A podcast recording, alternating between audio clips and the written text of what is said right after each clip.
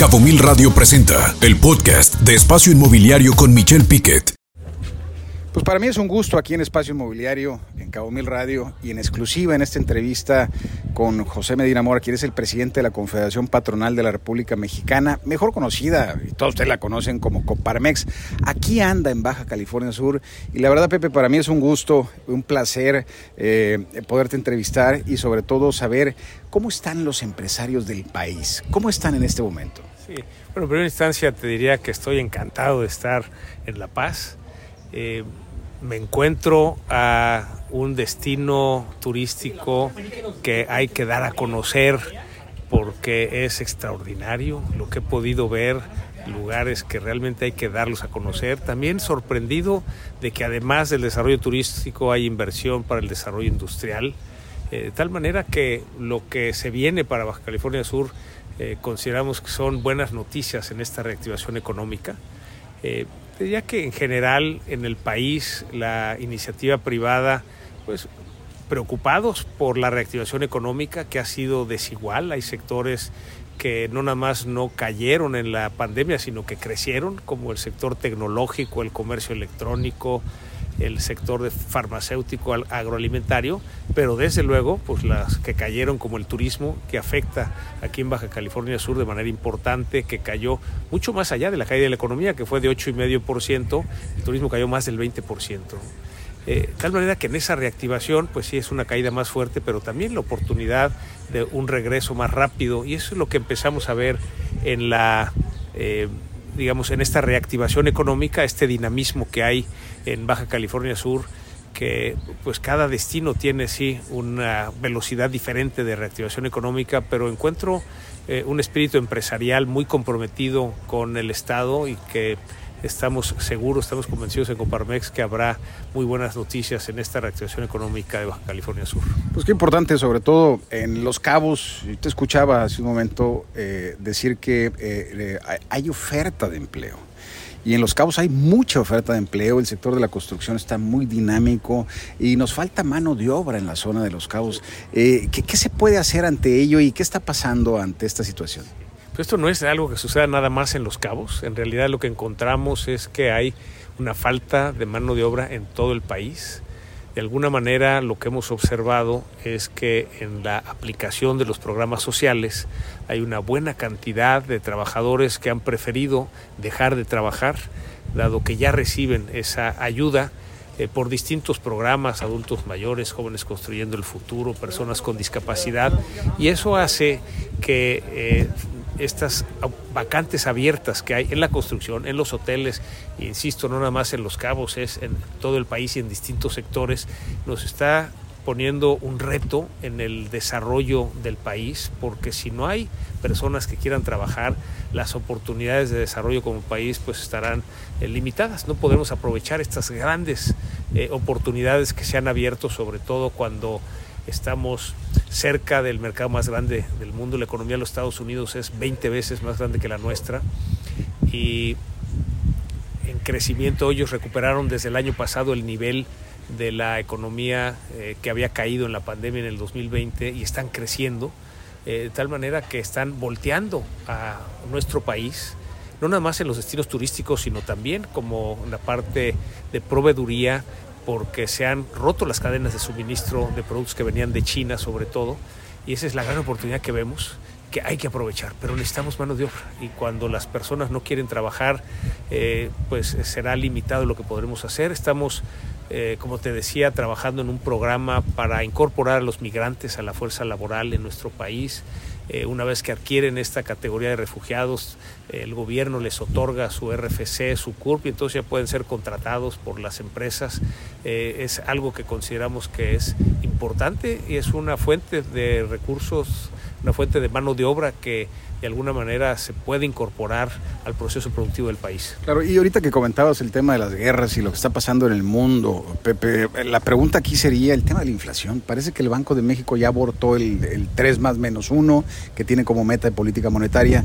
Y por otro lado, en el sector empresarial de la construcción, el sector de desarrollos y en materia de tipo de cambio, tenemos mucha incertidumbre aquí en Los Cabos porque eh, vemos eh, un tipo de cambio ya no le llaman, es una de las principales monedas junto con Perú del superpeso, le llaman ahora, cuando en teoría un peso tan fuerte en el largo plazo no es tan bueno, ¿no? ¿Cuál es tu opinión sobre esto? Sí, bueno, en primera instancia, el, la meta del Banco de México sigue siendo 3 más menos 1% pero también reconociendo que estamos en un entorno de inflación internacional derivada, como bien decías, de la invasión de Rusia en Ucrania, del colapso del puerto de Shanghai.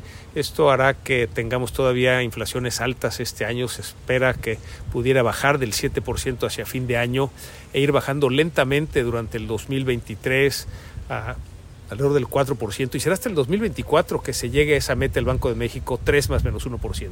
El, el programa del presidente de México, este que acaban de anunciar junto con todos los sectores, eh, ¿tú ves que va a ayudar a que baje la inflación? Sí, está más que baje a que no suba más. La presión internacional es muy fuerte. Cuando volteamos a ver nuestra inflación, la más alta en más de 20 años, 7.58%, pero la comparamos con Estados Unidos que está en 8.3, los países de Europa todos arriba del 8%, de hecho solo Canadá está abajo del 7%, quiere decir que algo se ha podido hacer en nuestro país para contener que eh, no suba más la inflación, pero la caída de la inflación va a ser muy lenta. Entonces tenemos todavía 2022, 2023 con inflaciones altas y que tenemos que tener mucho cuidado en ese sentido porque sabemos que en entornos de inflación alta se pierde el poder adquisitivo de los salarios por eso, digamos, el mensaje a las personas hay que cuidar los ingresos porque efectivamente la inflación eh, alta, elevada, pues todavía la tendremos un par de años más. Por supuesto, este impuesto invisible, como se le llama también a la inflación, pues le pega a los menos favorecidos. Ahora, eh, por otro lado, eh, ahorita hablamos del tipo de cambio. ¿Cómo lo ves este tipo de cambio, el superpeso? En realidad, el tipo de cambio de México es, depende mucho más de las fuerzas y flujos internacionales. El peso es una de las monedas más líquidas del mundo y lo que observamos es que cuando hay algún problema en algún país, las monedas inmediatamente se pasan a pesos y eso hace un peso fuerte. Es poco lo que podemos hacer desde México para controlar el tipo de cambio. Ahora dependemos mucho más por la economía abierta que tenemos de las fuerzas de liquidez de los mercados internacionales. En, ese sentido, pues eh, digamos, a diferencia de lo que fue en los 80 que era una economía cerrada, en donde el tipo de cambio pues dependía de la economía de México. Ahora siendo una economía muy abierta, somos de los países más abiertos del mundo y esto hace que tengamos pocos grados de libertad para influir en el tipo de cambio. Esto que vemos es simplemente la liquidez del mercado internacional y que el peso es muy atractivo porque es altamente líquido. Muchas veces, actualmente, en un momento tan polarizado del país, eh, Pepe, lo que está pasando en el país y lo que pasó en la presidencia de Gustavo de Hoyos fue pues ese distanciamiento de, ideas y de opiniones con el gobierno federal y específicamente con el presidente de México, Andrés Manuel López Obrador. ¿Cuál sería eh, tu posición ahora que él sale como presidente y tú llegas como presidente? Porque los mejores acuerdos es el diálogo, el mejor acuerdo, el mejor eh, llegar a un punto donde haya un buen, una, buena respuesta, resultados, es el diálogo. ¿Tú qué opinas de esto? Sí, yo te diría que desde que inicié como presidente nacional de Coparmex en enero del 2021, la postura, la estrategia ha sido el diálogo. De entrada le pedimos al presidente que hubiera diálogo para la ley en materia de subcontratación. El presidente accedió y durante tres meses dialogamos con la secretaria del Trabajo, Luisa María Alcalde, con la jefa del SAT, el secretario de Hacienda, y después de tres meses llegamos a un buen acuerdo. Es decir, a pesar de tener posturas muy diferentes, extremas de inicio, llegamos a un buen acuerdo. Decimos que es un buen acuerdo porque las tres partes salimos ganando.